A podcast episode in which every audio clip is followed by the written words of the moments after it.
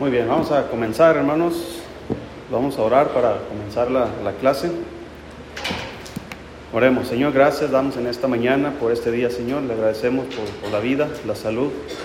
Y le pedimos, Señor, que bendiga esta lección, que nos ayude, Señor, a entender y, y que podamos tener disposición de, de practicar, Señor, lo que usted nos enseña. Bendiga este tiempo, por favor, Señor, en el nombre de Jesús. Amén. Muy bien, continuamos con, con el tema de la familia hoy es ya la última lección y sobre las finanzas familiares. Entonces hoy vamos a ver sobre qué podemos hacer, hermanos, como familia para, para tener finanzas. Entonces, eh, aquí dice, desarrolla al máximo el potencial de tu hogar. ¿Qué sabes hacer? ¿Qué sabe hacer tu, tu familia? Y hay que desarrollar ese potencial para adquirir finanzas.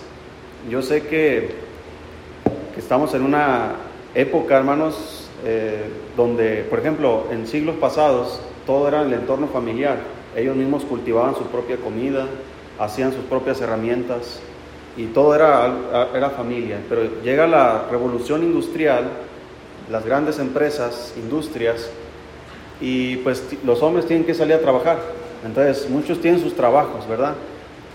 Y mucho de lo que se desarrollaba en el hogar se, se deja de lado. Muchos oficios, ¿verdad? Como zapateros, ¿verdad? Carpinteros, eh, mecánicos y cosas así, cosas que surgieron con el tiempo, pero muchas cosas, hermanos, se fueron dejando, dejando, porque ya no se desarrolla en la familia el potencial que tienen. Dice la Biblia en Proverbios 31, dice ahí, mujer virtuosa, ¿quién la hallará?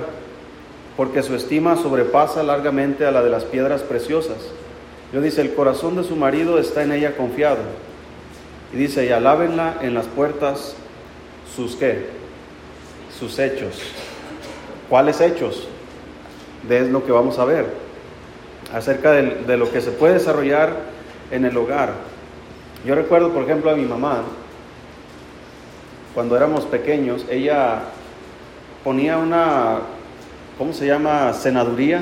Sí sabe qué es, ¿verdad? Una cenaduría donde venden comida típica mexicana, pozole, eh, tostadas y todo eso. Y ella en la casa, ella hacía la comida y afuera en la casa, en la banqueta, ponía mesas en las tardes. Y llegaba gente y comía y de eso vivíamos. Ella hacía ropa también, eh, cosía, hacía ropa, eh, se puso a estudiar para poder aprender mejor y, hacer cosas más profesionales. Eh, se metió a un curso de, de, ¿cómo se llama?, para cortar el pelo y todo eso y pintar el pelo. Entonces siempre andaba ella tratando de, de hacer algo para tener finanzas en el hogar. Y es de lo que estamos tratando aquí de, de hablar. Dice que el hogar, hermanos, debe ser un centro de enseñanza. Dice ahí, y las repetirás a tus hijos y hablarás de ellas estando en tu casa y andando por el camino y al acostarte y cuando te levantes. Aquí está hablando, hermanos, de, de la palabra de Dios, de la ley de Dios, cómo Dios manda a los padres enseñársela a sus hijos. Mire, no crea usted, hermano, que lo que le enseñen en la escuela es suficiente para que ellos vivan. Ellos requieren ins- instrucción bíblica, instrucción de la palabra de Dios. Porque tus hijos, nuestros hijos, hermanos, pueden llegar a ser ingenieros y saber todo lo que involucra esa, esa profesión, pero no saber nada acerca de Dios. No saber cómo edificar un hogar, una familia, cómo conseguir una esposa, eh, cómo, cómo saber elegir, ¿verdad?, a, un marido. Cosas de esas, hermanos, solamente en la, en la, en la palabra de Dios se pueden eh, aprender, pero la palabra de Dios debe ser enseñada en el hogar. Es una inversión, hermanos. Yo creo la mejor inversión que nosotros podemos hacer en la vida de nuestra familia, de nuestros hijos. Por eso debemos desarrollar ese potencial. Yo hubiera querido que cuando yo era niño me hubieran enseñado la Biblia. Me mandaban a, ¿cómo se llama ese de los católicos? Catecismo. Todos los sábados en la mañana nos mandaban. Y ahí estábamos aprendiendo pues lo que nos enseñaban de ahí y cantábamos lo que nos enseñaban ahí, pero era todo. No había una vida de iglesia, no había una, una comunidad de cristianos. Era simplemente ir a una clase y era todo lo que teníamos de Dios, si se podía decir así, en nuestras vidas. Íbamos a misa los domingos en la tarde. Nos llevaban, éramos niños, no había clases para niños, no había programas para niños. Todas las familias sentadas en las bancas y ni siquiera tenía chispa el padre, ¿verdad?, para despertarnos. Y luego ya ve el ambiente de una iglesia católica, ¿verdad? Y luego el humito ese que avientan, el incienso. Y luego todos los monos ahí parados viéndote. Te dormí, yo me dormía en las bancas.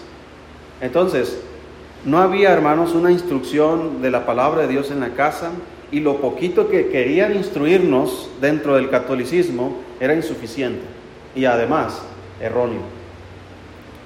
Pero ahora que, estamos en, las cosas de Dios, hermano, debemos entender la importancia de instruir en casa. Ese, eso, hermano, es una buena inversión. Créame, hermano, que hablando no solamente de finanzas, pero hablando de estilo de vida, hablando de la familia, del matrimonio, todo eso, hermano, enseñarles la palabra de Dios les encamina a ellos a tener una mejor vida. Porque dice la Biblia, instruye al niño en su camino y aun cuando fuere viejo no se apartará de él. Pero si no hay instrucción, no hay, no hay una ruta que seguir para ellos. También dice ahí que el hogar debe ser un centro de enseñanza para formar carácter, dar independencia y dar poder espiritual. Hablando del carácter, hermanos, no solamente nuestros hijos deben formar su propio carácter, pero nosotros los padres. Porque aunque ya somos grandes, nuestro carácter debe ser moldeado, hermanos, al carácter de Cristo. Siempre debemos eh, llegar a la estatura, dice la Biblia, de la plenitud de Cristo. Entonces, nuestros hijos van a seguir nuestros pasos en si nosotros estamos haciendo el bien. Obviamente entendiendo que hay excepciones. Dar independencia, hermanos, los judíos, por ejemplo, ya ponían como responsable de su propia vida espiritual a los niños que llegaban a los 12 años. De los 12 años en adelante, los niños ya se consideraban responsables de su propia vida espiritual. Hermanos, a los 12 años, en aquel tiempo, ellos ya tenían que leer la, ley, aprender la ley, hacer oraciones, si recuerdas que Jesús fue llevado, dice que todos los años iba a su familia, pero el incidente de los 12 años de Jesús, dice que él se quedó en el templo y él estaba, dice que, que discutía con los maestros de la ley. Entonces, para que un maestro de la ley, hermanos, quiera hablar con un niño y discutir los temas, tenía que éste ya tener responsabilidad sobre su propia vida espiritual. Entonces, ¿quién le enseñó entonces la ley? A Jesús. Padre. Eh, eh, su padre terrenal, ¿verdad? Que no era biológico. José. Había en casa instrucción, hermanos. Y, hermanos, imagínense qué mejor instrucción tuvo el Señor. Porque aunque Él es Dios y, tiene, y Él sabe todas las cosas, dice que Él se despojó de esa parte y él se sujetó a sus padres y él se sujetó a su vida humana, a su cuerpo, a su edad. Sí, él, era el niño Jesús cuando nació, un bebé, pero él, él, él, se, ¿cómo se dice la palabra? Se humilló de tal manera que tuvo que pasar esas etapas. No creas que Jesús en la cuna, siendo bebé, eh, andaba haciendo cosas, ¿verdad? O, ¿Sí me explico? Era un bebé. Pero conforme va creciendo, hermanos, él va desarrollando su carácter moldeado por la palabra de Dios, enseñada por sus padres, y llega al punto donde ahora es independiente. Y hoy día, hermanos, en muchas familias cristianas, todavía hay jóvenes, ya no de 12, inclusive hasta mayores de edad, que no son independientes espiritualmente. Sus padres tienen que estarlos jalando para ir a la iglesia. Y ahí, hermanos, es donde se da uno cuenta que no se ha estado desarrollando el potencial que hay en ese hogar. Hermanos, en cada familia cristiana hay un potencial que, esa familia puede hacer y puede lograr para el Señor. Dios les ha dado dones, capacidades. Y todo eso, hermano, debe desarrollarse para ofrecérselo al Señor. Pero cuando hay negligencia de los padres, no se desarrolla nada, los hijos crecen y nunca logran nada. Nunca son independientes espiritualmente. Inclusive los hijos se casan y los padres ahí están preocupados a ver si sus hijos van a ir a la iglesia. ¿Por qué? Porque no les dieron esa independencia y dar poder espiritual. Hermanos, cuando tu hijo o tu hija forma un carácter cristiano y tiene una independencia espiritual, tiene poder espiritual. ¿Por qué? Porque por sí mismos ellos van a buscar a Dios. Por sí mismos ellos van a lograr desarrollar sus dones, sus capacidades y ofrecerlos al Señor.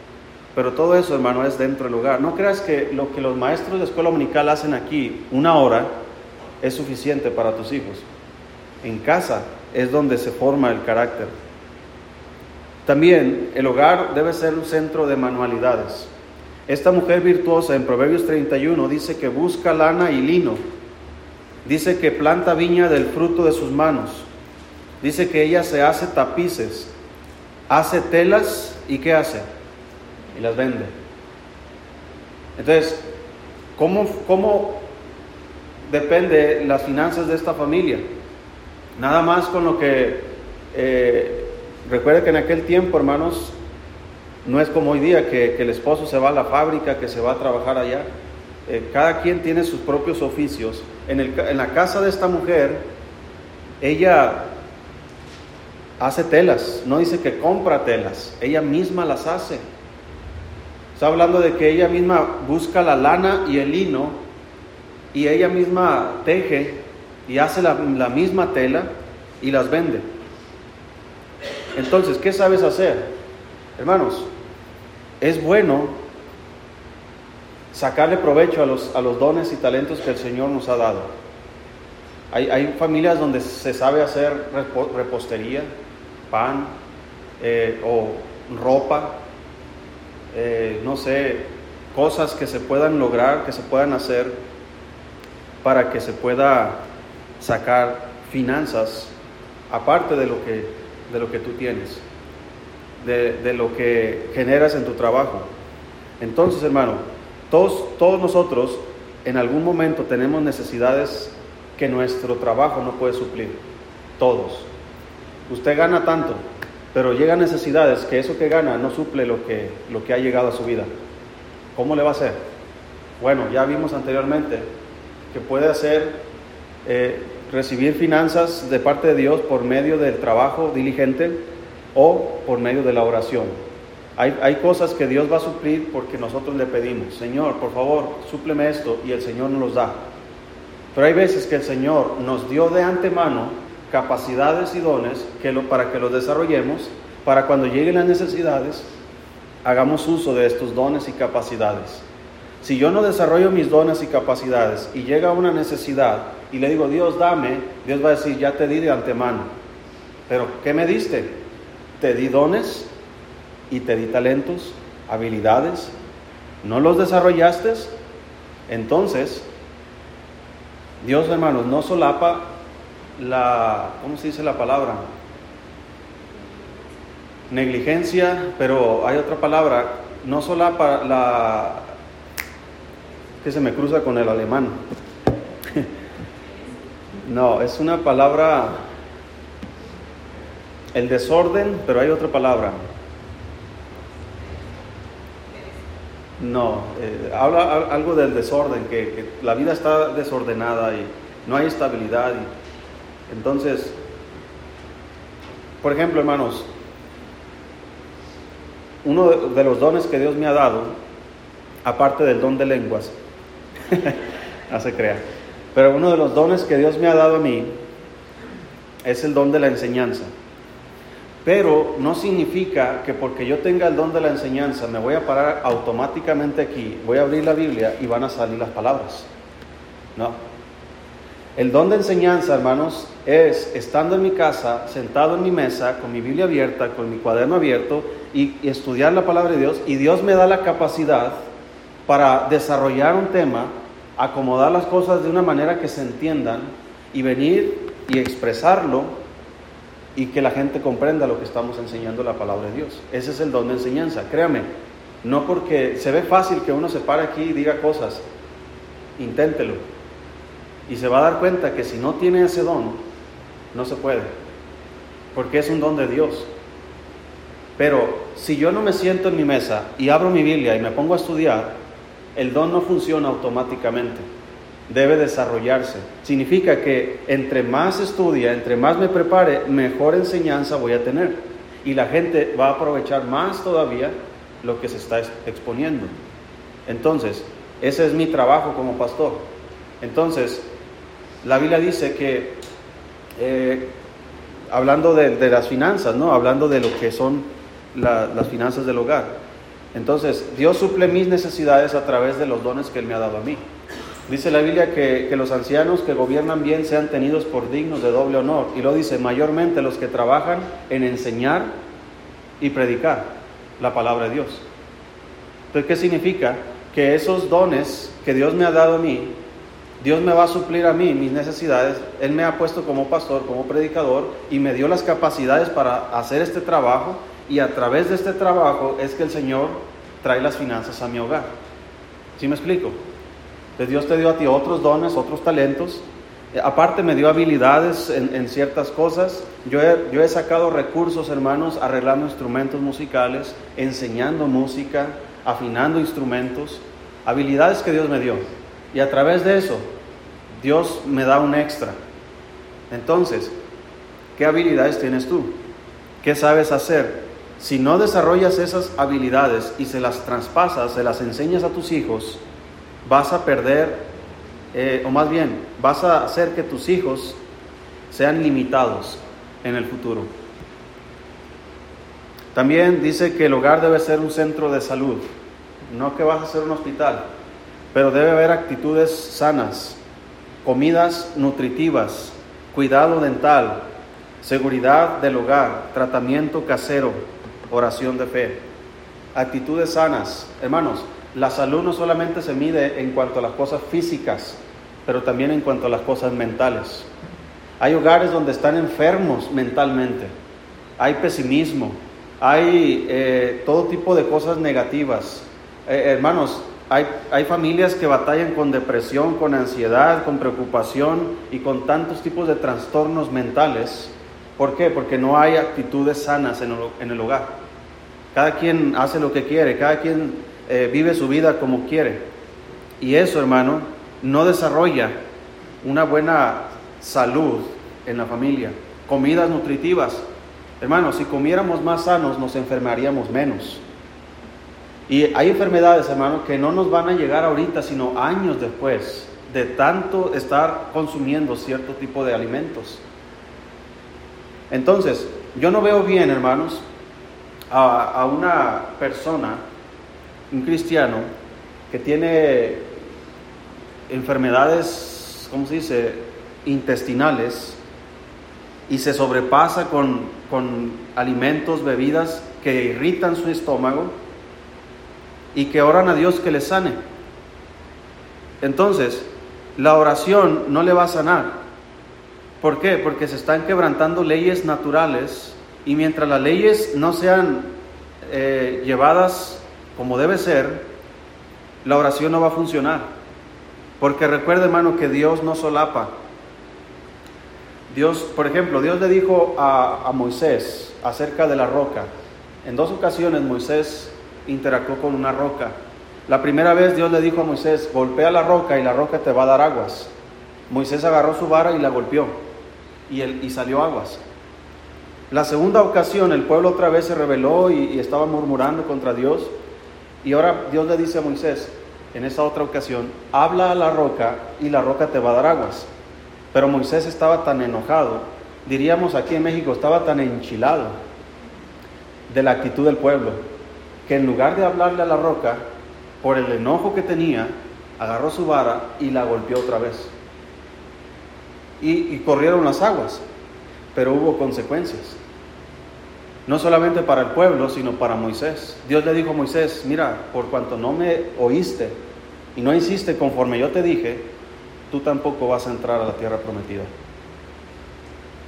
Años después, Ya cuando están en la frontera, Dios le dice a Moisés, sube a este monte y vas a mirar la tierra, te voy a permitir mirarla, pero no entrarás a ella. Moisés le rogó y le rogó y le rogó a Dios, por favor Señor, mira, he sido fiel, etcétera, etcétera, permíteme entrar. ¿Y qué dijo Dios? No. Dios es malo. No. Dios no solapa nuestras actitudes, nuestras, eh, en este caso, ¿verdad? De Moisés, eh, la actitud esa de, de enojo. Pero hablando de la salud, hermanos, Dios dice, mira, si no estás comiendo nutritivamente y te enfermas por esa causa, ¿cómo vas a sanar? ¿Con la oración y siguiendo comiendo así? No. Yo te puedo sanar, dice Dios, porque la oración de fe dice que salvará al enfermo. Pero mira, ¿qué tienes que cambiar para que no te vuelvas a enfermar de eso? Tu alimentación. Cuidado dental. Aquí en México, hermanos, no tenemos mucho cuidado dental. Hay otros lugares donde cuidan, pero de una manera, aquí no. Los niños, hermanos, ¿verdad? Sus dientes, hasta aún nosotros, ¿verdad? Nuestros dientes. Y todo eso, hermano, nos evita gastar dinero en cosas que si tuviéramos cuidado no teníamos que gastar. Entonces, si tenemos una buena alimentación, nos enfermamos menos, gastamos menos dinero, hermanos, en, doctores, en, medicina y en tratamientos. Eh, y debemos cambiar la mentalidad de mediocridad, de pensar, es que es muy caro comer así. Oh, es que si supiera cuánto cuestan las cosas y esto y lo otro. Ok, ¿sabes cuánto cuesta andar enfermo? ¿Qué prefieres gastar? ¿En buena comida o en buen medicamento? Igual vamos a gastar. Así que yo prefiero estar contento, feliz y comiendo comida nutritiva. ¿Sí? Que estar triste, enfermo, aguitado y gastando dinero para restaurar mi salud. Entonces, debe haber seguridad del hogar. Y no se refiere, hermanos, a, la seguridad de la casa, de tener alarmas y todo esto. Está hablando de la seguridad que tenemos en casa. Hermanos, debemos tener mucho cuidado con nuestros hijos, con quién andan, dónde andan, quiénes son sus amigos. Seguridad, a eso se refiere. Usted no va a querer, hermanos, eh, una sorpresa que le vaya a costar mucho en la vida de sus hijos. ¿Sí? Y si me, me entiende la sorpresa a la que me refiero, ¿verdad? Ay, ¿por qué mi hija salió embarazada? Pues con quién andaba, quiénes son sus amigos, qué permisos usted da, a dónde le deja ir. ¿Sí me explico? Si no hay esa seguridad, ese cuidado, hermanos, podemos perder a nuestros hijos no solamente en eso, hay secuestros hoy día, ¿verdad? Accidentes y tanto tipo de peligros. Seguridad en el hogar.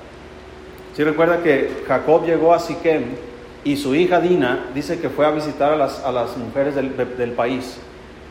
Y la vio Siquem, dice, y la tomó y la deshonró. Fíjate la inseguridad que llegó a la familia de Jacob. Cuando se enteraron los hermanos de Dina que su hermana había sido deshonrada, se enojaron tanto que hicieron, le hicieron una, eh, ¿cómo se dice? Una trampa a, los de Siquem. Les pidieron que se circuncidaran y quisieron hacer un trato. Mira, si ustedes hacen esto, nosotros les damos nuestras hijas por mujer y ustedes nos dan las suyas por mujer y hacemos un pueblo. Pero estos hombres, Simeón y Leví, que eran hermanos de Dina, dice que cuando llegó el día en el que sentían mayor dolor los hombres, fueron y mataron a espada a todos los de Siquem y llevaron cautivos a las mujeres y a los niños y a todas las cosas que tenían. Y llegaron con toda la casa de, Jacob. Y Jacob se, turbó, hermanos, y dijo, ¿qué has, ¿qué has hecho? Ustedes lo que acaban de hacer, dice, yo no tengo hombre, yo no tengo ejército, y ustedes le acaban de dar a todos los pueblos vecinos de, qué hablar para que vengan contra nosotros y nos exterminen. Han turbado, dice a Israel. ¿Por qué, hermano? Porque no había seguridad. Y todo eso fue porque la muchachita andaba con amiguitas que no debía haber andado. ¿Sí se fija los problemas que se pueden generar cuando no hay seguridad en casa? Pueden destruir una familia, entre otras cosas. Tratamiento casero. Hay cosas, hermano, que no necesitas andar comprando si usted lo puede hacer en casa. ¿Verdad? Ay, andar comprando medicamento y medicamento cuando hay cosas que se pueden hacer en casa. Mire, algo que yo hago, no lo he hecho todavía, pero algo que yo hago comúnmente, ya que cuando prendemos los calentones ponemos una ollita con agua, yo le pongo, ¿cómo se llama esta? Laurel. Le pongo laurel a, esa ollita. Y hermano, respirar el laurel ayuda a, las vías respiratorias. A veces hago un té, lo hiervo y, cuando está saliendo el humo yo estoy ahí, el vapor. Y todo eso, hermano, descongestiona bien suave. Todo eso, hermano, Dios nos lo dio para que lo usemos. Entre otras cosas, ¿no? Usted sabe qué cosas puede hacer para que mejore su salud. Y la oración de fe. Hay, hay enfermedades que no son causadas por su, por su mala alimentación o por cosas de ese tipo. Simplemente llegó una enfermedad a su vida. La Biblia dice, ¿está alguno enfermo entre vosotros? Llame a los ancianos de la iglesia para que oren por él, ungiéndole con aceite en el nombre del Señor. Y la fe, dice, la oración de fe salvará al enfermo y si hubiere cometido pecados le serán perdonados. Eso, hermano, está en el Nuevo Testamento. Eso es vigente para nosotros. Ahora, el ungir con aceite, hermanos, no significa que usted me va a llamar, oiga, pastor, ando bien engripado. Ah, ahí voy para allá, llevo aquí una manteca inca. te voy a embarrar la cabeza para que te sane. No significa eso, hermano. El aceite al que se refiere no es un aceite que se usaba para ungir a los reyes y a los sacerdotes en el Antiguo Testamento. Ese aceite es un aceite medicinal. Lo que está diciendo literalmente es, mira, estás enfermo, llámale a los, a los hermanos de la iglesia, al pastor, a los, a los pastores, llámales, tómate tu medicina y que oren por ti. ¿Qué es lo que te va a sanar? ¿La medicina o la oración de fe? pero en, en la, ¿cómo se dice? En la fórmula, Dios no dice, no te tomes nada, con la pura fe tienes. No, tómate la medicina y oren. Y la oración de fe salvará al enfermo. Pero ¿qué usó Dios para salvarle, para sanarle? La medicina. ¿Sí me explico? Entonces todo eso debe ser dentro del hogar y debemos instruir todo esto en el hogar.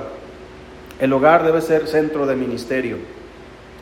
Estudios bíblicos en el hogar, proyectos misioneros, testimonio en el barrio, cuidado de padres ancianos en casa, un estilo de vida superior. Hermanos, estudios bíblicos en el hogar. Eh, debemos, y una de las cosas que yo voy a empezar a hacer este próximo año, es tener lo que le llaman altar familiar. Eh, mis hijas ya están en una edad donde ya, ya le entienden el asunto lo hacíamos antes, pero estaban chiquillos, ¿verdad? Y teníamos, yo tenía que enseñar como si fuera una clase de niños, ¿verdad? Y ahora no, ahora ya es diferente.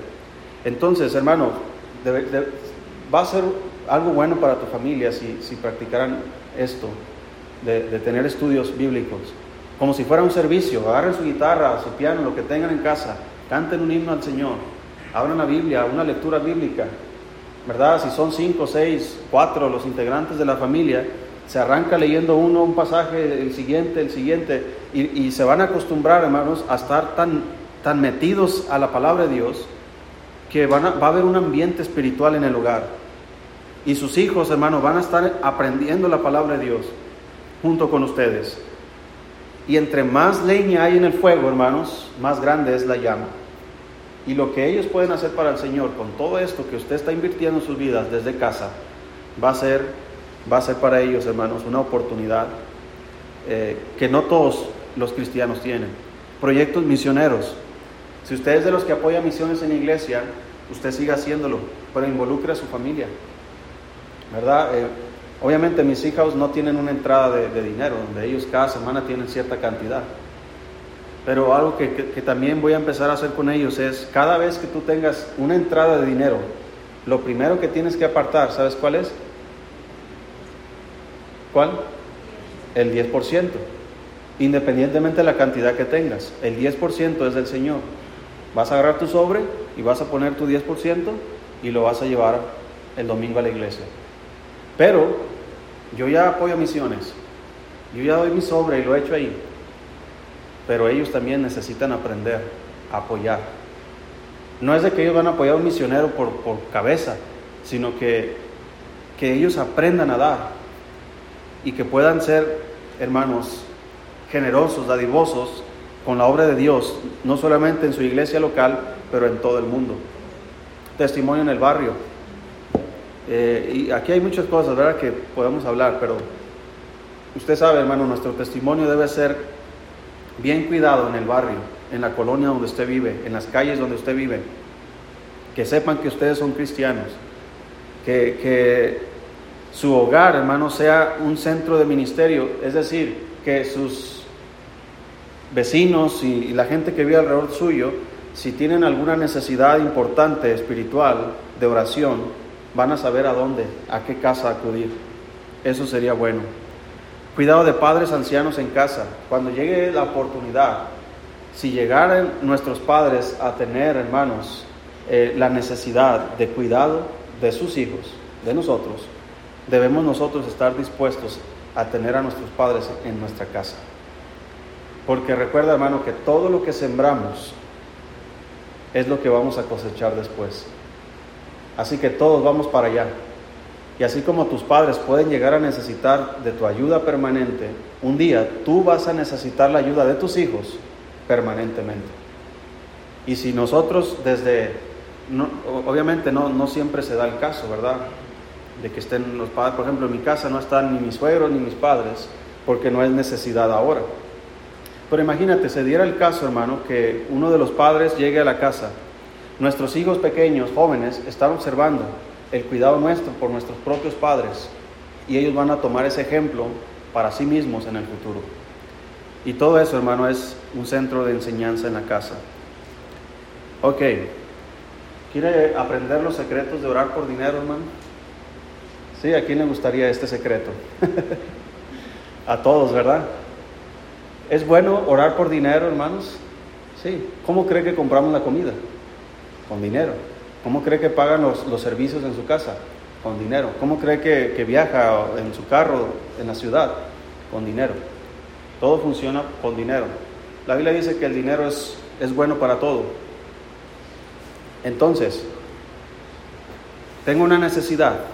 Recuerda, hermano, tiene usted un trabajo, y, usted recibe un sueldo, un salario, ya sea mensual, quincenal, semanal, usted ya sabe el potencial que tiene su salario. Usted ya sabe, hermanos, eh, hasta dónde puede llegar. Y de repente llegan necesidades que su salario no puede cubrir. ¿Cómo le hace? Hay cristianos que son faltos de fe y recurren al préstamo. No es malo el préstamo siempre y cuando eh, se tengan cuidado con quién ¿Cómo? ¿Cuáles son los términos? La Biblia nos aconseja que no debamos nada a nadie. Pero también la Biblia enseña a los que prestan que deben ser generosos y no deben, así como en la ley Dios les prohibía que usaran de usura, de intereses. Si usted presta a alguien por necesidad, usted no debe esperar más de lo que usted prestó. Inclusive debe estar hasta dispuesto de condonar la deuda si es posible. Si usted no tiene esa actitud, mejor no preste. Porque si usted presta esperando que me paguen y si no me pagas, verás cómo te va a ir, entonces no prestes. ¿Sí me explico, hermanos? Si yo no estoy dispuesto a desprenderme de aquello que yo presté, entonces no me voy a meter en problemas. ¿Por qué? Voy a perder amistades, voy a perder relaciones en la familia, ¿verdad? ¿Cuántos problemas hay por eso? De que hay préstamos y todo eso. Y el que recibe el préstamo debe ser responsable en los pagos. Hay muchas cosas, hermano, que involucra esto, que ahorita no quiero eh, meterme, pero, pero hay una otra alternativa, que es orar al Señor por dinero. Ok, vamos a aprender los secretos de orar por dinero. Dice la Biblia, y esta es la confianza que tenemos en Él, que si pedimos alguna cosa conforme a su voluntad, Él nos oye. Y si sabemos que Él nos oye en cualquier cosa que pidamos, sabemos que tenemos las peticiones que le hayamos hecho. ¿Usted cree en este versículo, hermano?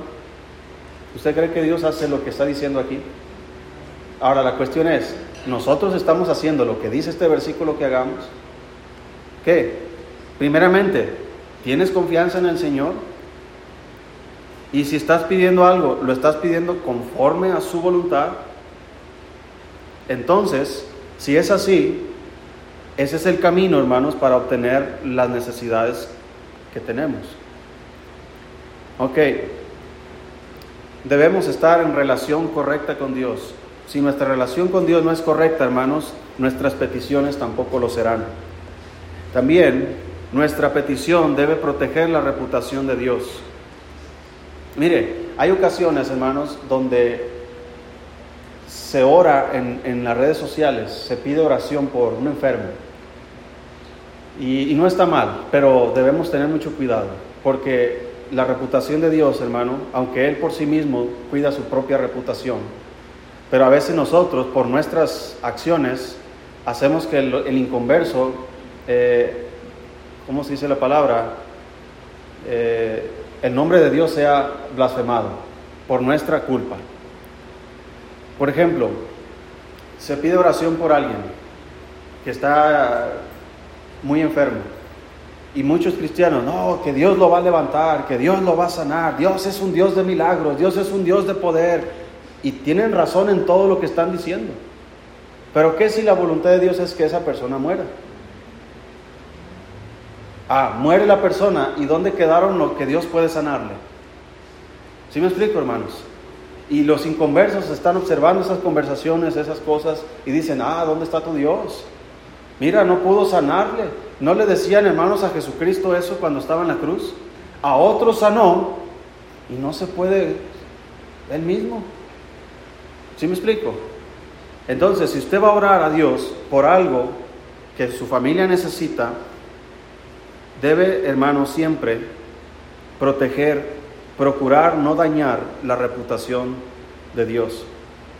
Una hermana en los mochis, ya no va a la iglesia ella, pero ella tenía una camioneta nueva de agencia y me dijo, no, ese Dios me bendijo con esta camioneta. Qué bendición, yo quiero que Dios me bendiga igual. Pero ella hacía pan para hacer los pagos de la camioneta. ¿Realmente Dios se la dio? Cuando se dice Dios me la dio es porque yo no pagué por ella. ¿Sí me explico? Más bien, no digo que es malo que venda su pan y que pague su camioneta. Si recuerda los puntos anteriores, ¿qué sabe hacer para poder sacar adelante las necesidades en su hogar? ¿Quieres una camioneta? ¿Sabes hacer algo? Hazlo y con eso consigue lo que necesitas. Dios te dio esa habilidad para que pudieras sacar adelante a tu familia. No hay ningún problema. El problema aquí es que ella testifica que Dios se la dio. Cuando realmente la debe. Entonces, yo no encuentro lógica en ese razonamiento. También, hermanos, la autoridad de nuestra petición debe ser la palabra de Dios. Es decir,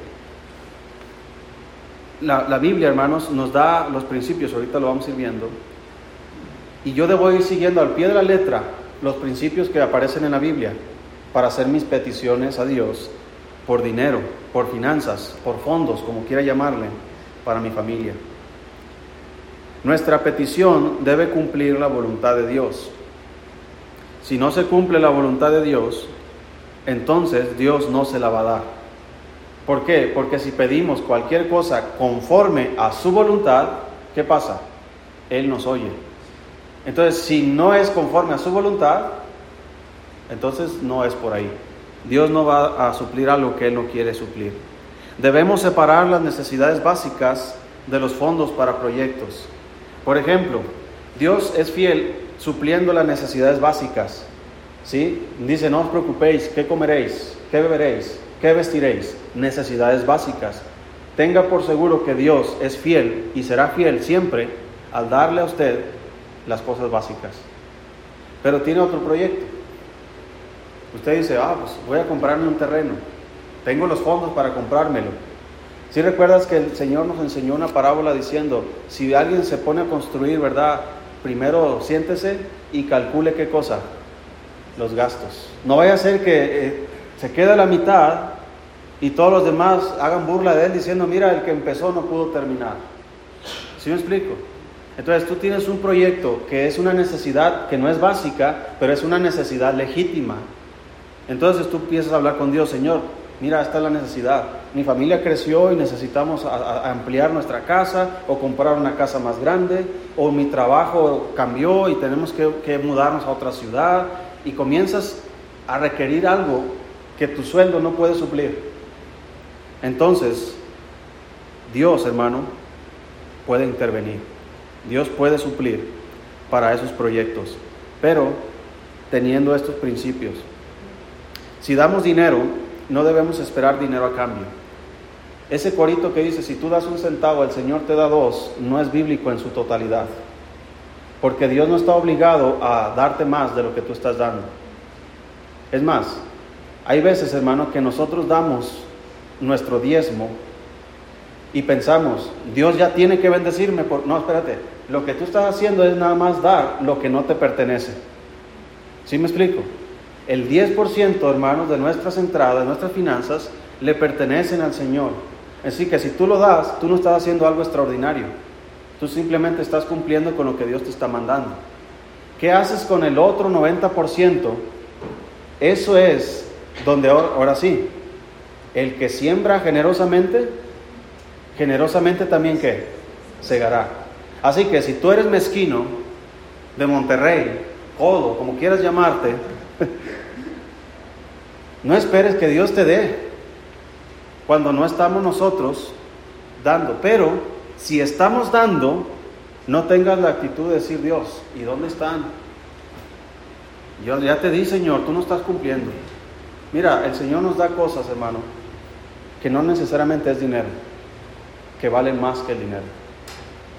Y pasamos por alto esas bendiciones. Debemos limitar las maneras en las que Dios, no debemos limitar las maneras en las que Dios puede proveer. Ah, si Dios, si pasara esto, si me subieran el sueldo, si me cambiaran de puesto, y nosotros pensamos que nosotros tenemos la solución. Como diciendo, mira Dios, fíjate cómo pienso yo. Si tú haces que me hagan mejor en mi trabajo, si tú haces que me suban, entonces voy a estar mejor. Hermano, no te imaginas las formas como Dios trabaja. No limites tú a Dios. Un pastor decía, si yo tuviera tres, cuatro ricos en la iglesia, no hombre, yo tuviera un ministerio bien grande. Las mejores iglesias que aparecen en la Biblia eran las más pobres y eran las más generosas.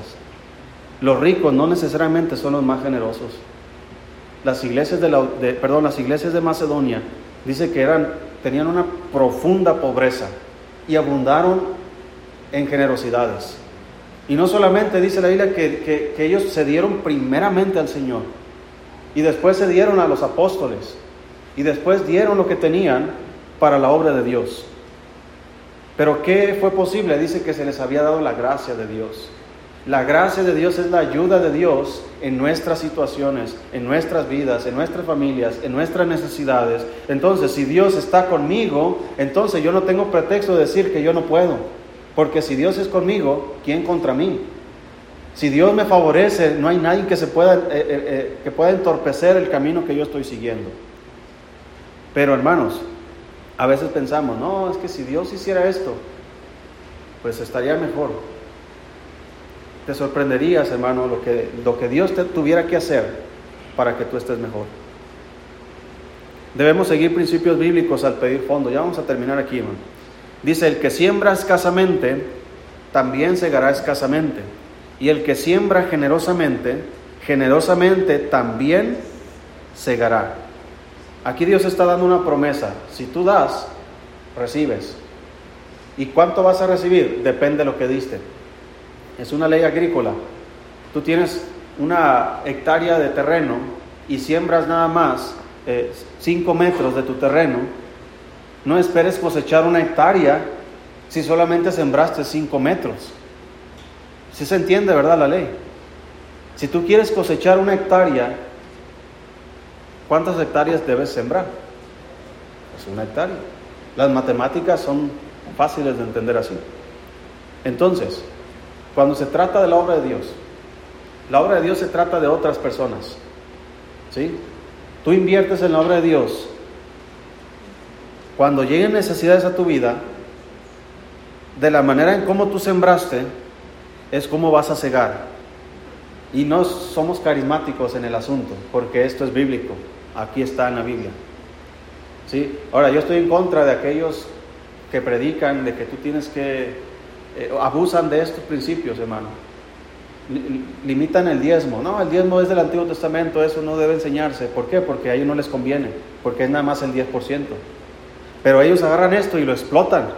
Mira, generosamente, olvídate del diezmo, tienes que dar 20, 30, 40% más, 50% más. Es más, si das todo lo que tienes, Dios te va a bendecir.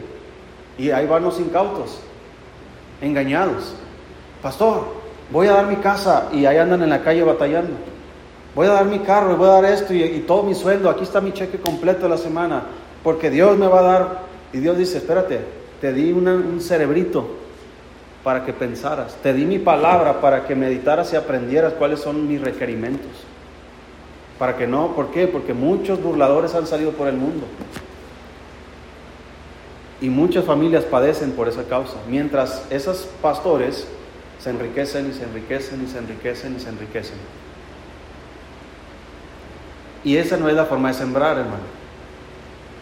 Recuerda que la Biblia nos dice que debemos dar conforme a lo que tenemos, no conforme a lo que no tenemos.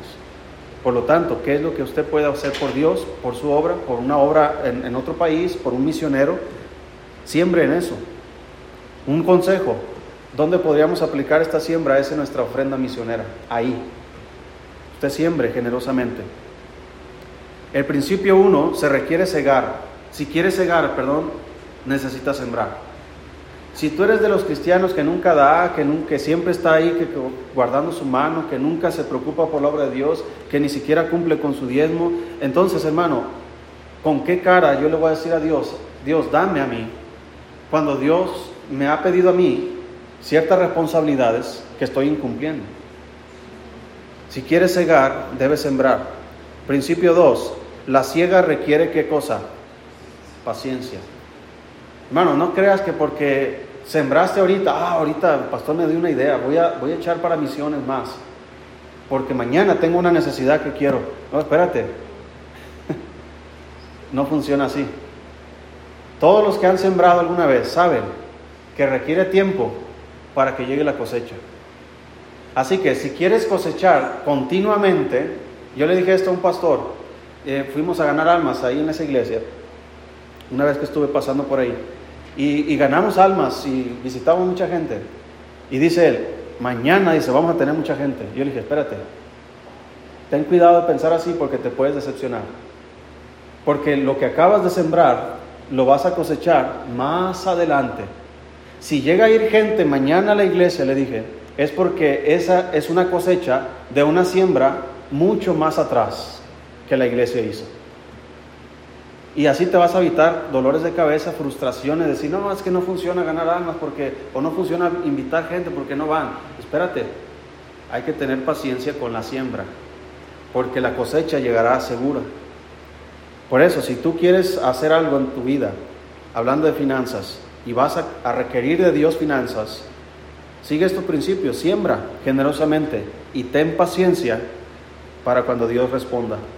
El principio número tres, la cantidad de la siembra determina la cantidad de la siega. Y es entendible. Ok, y voy a terminar ya con este tema. Escucha, no se lee bien ahí, pero escucha las inquietudes de tu esposa. No creas que tú eres Juan Camaney. ¿Ok? No creas que, ah, yo soy, yo soy la cabeza del hogar, así que todo lo que va a pasar aquí, eh, Dios me, lo va a comunicar a mí. Así que mujer, te sujetas como la Biblia dice. No, espérate. Acuérdate que Dios nos dio una ayuda. Entonces esa ayuda. Me la dio porque yo soy bien torpe. Dice la Biblia, no es bueno que el hombre esté solo. ¿Por qué no es bueno? Porque el hombre es torpe por sí solo. Pero Dios le da una ayuda idónea. Hay inquietudes que ellas tienen.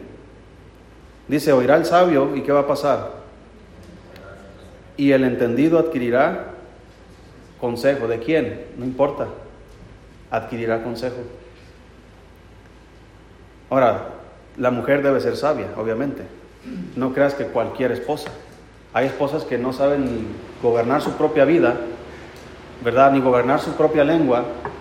No creo que sea muy conveniente seguir el consejo de alguien así.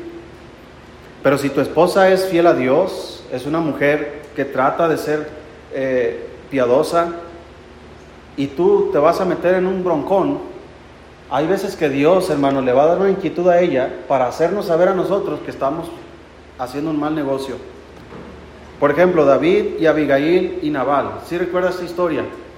Este hombre, ¿cómo era? Necio, así es su nombre. Necio. Su esposa, cuando fue y le dijo, porque su esposa no supo el asunto, ¿verdad? Que, que Nabal no le quiso dar comida a David a sus hombres. David iba a matar a Nabal y a todos los hombres de, ellos, de su familia. Abigail se entera y va y habla con, con, David y le dice, David, yo no estuve ahí, discúlpanos, aquí traigo comida, ese hombre es, es, es, necio, es malo, ese hombre es perverso y fíjate su propia esposa cómo está hablando de su esposo. Después, David le dijo, mira, qué bueno que me detuviste porque yo iba a ir a derramar sangre, una mujer prudente. Después Abigail va y le dice a su esposo, oye, mira lo que acabas de hacer, tarugo. ¿Sí sabe qué es la palabra tarugo? Sí, es una palabra hebrea que significa... ¿Verdad? David iba a venir a matarte, dice que se quedó tieso como una roca. ¿Sabes qué significa eso, hermano? Su corazón se hizo duro y murió. ¿Sabes cómo se le llama eso? Algo pasa aquí en el cerebro, es como una parálisis. El temor que le causó esta información lo paralizó y lo mató. Ese es un ejemplo. La esposa de Pilato, si recuerdas que la esposa de Pilato le decía, oye, ten cuidado, ¿cómo vas a proceder con este hombre? Porque esta noche he tenido pesadillas y he estado preocupada por este asunto. Y Pilato le valió gorro. Esa frase, valió gorro, también es hebrea. ¿Ok? Significa que, le importó poco. lo que usó Pilato para deshacerse del asunto es, mis manos están limpias, yo lavo mis manos. No, ¿cuál? Tus manos están más sucias que... ¿Por qué? Porque por su autoridad, aunque Jesús mismo le dijo, nada puedes hacer si no te es dado del cielo. Si Dios no te lo permite, tú no lo puedes hacer. Pero Dios se lo permitió porque Pilato tenía la autoridad de soltar a Jesús o de ejecutarlo. ¿Y cuál fue su decisión? Ejecutarlo. Pero su esposa estuvo diciéndole, ten cuidado, ten cuidado. Y él no escuchó. Y el problemón en el que se metió. Ok, y ya este es el último, hermanos. Nada más, si, si tú estás anotando, anota ahí todo eso. Prepara tu herencia. ¿Cuál herencia? Vamos a decir, ¿verdad? No importa, sea un perro lo que vas a dejar. Anótalo en tu testamento, ¿verdad? El perro se queda para mi hija y el gato para mi hijo. Pero mira, preocúpate más por dejar hijos sabios que hijos ricos. Y esos versículos te lo dicen. Tú puedes dejar hijos ricos, pero tontos, inexpertos, pero incapaces, que no se pueden gobernar a sí mismos, que no pueden ser responsables de su vida espiritual, que si tú te mueres tus hijos jamás vuelven a la iglesia. O puedes dejar a tus hijos sabios y si tú lees bien lo que la Biblia habla acerca de la sabiduría, dice que en su mano derecha hay honra y en su mano izquierda riquezas. ¿Tienes sabiduría tu hijo? Tendrá honra y tendrá riquezas. ¿Cómo las va a obtener? Con todos los principios que hemos visto con diligencia, con trabajo, con oración, con habilidades, con dones, con todo lo que Dios le ha capacitado, Él va a poder hacer riquezas. Pero si tiene sabiduría. Si no tiene sabiduría, la poca riqueza que tú le dejes, así se le va a esfumar. Como ha pasado en muchas familias, donde los padres dejan algo, un negocio, una empresa, y ¿qué hacen los hijos? Hasta se matan entre ellos mismos ¿Por qué? Porque sus padres procuraron hacer hijos ricos, pero no hijos sabios. Y eso no debe ser, hermano, en nuestro caso.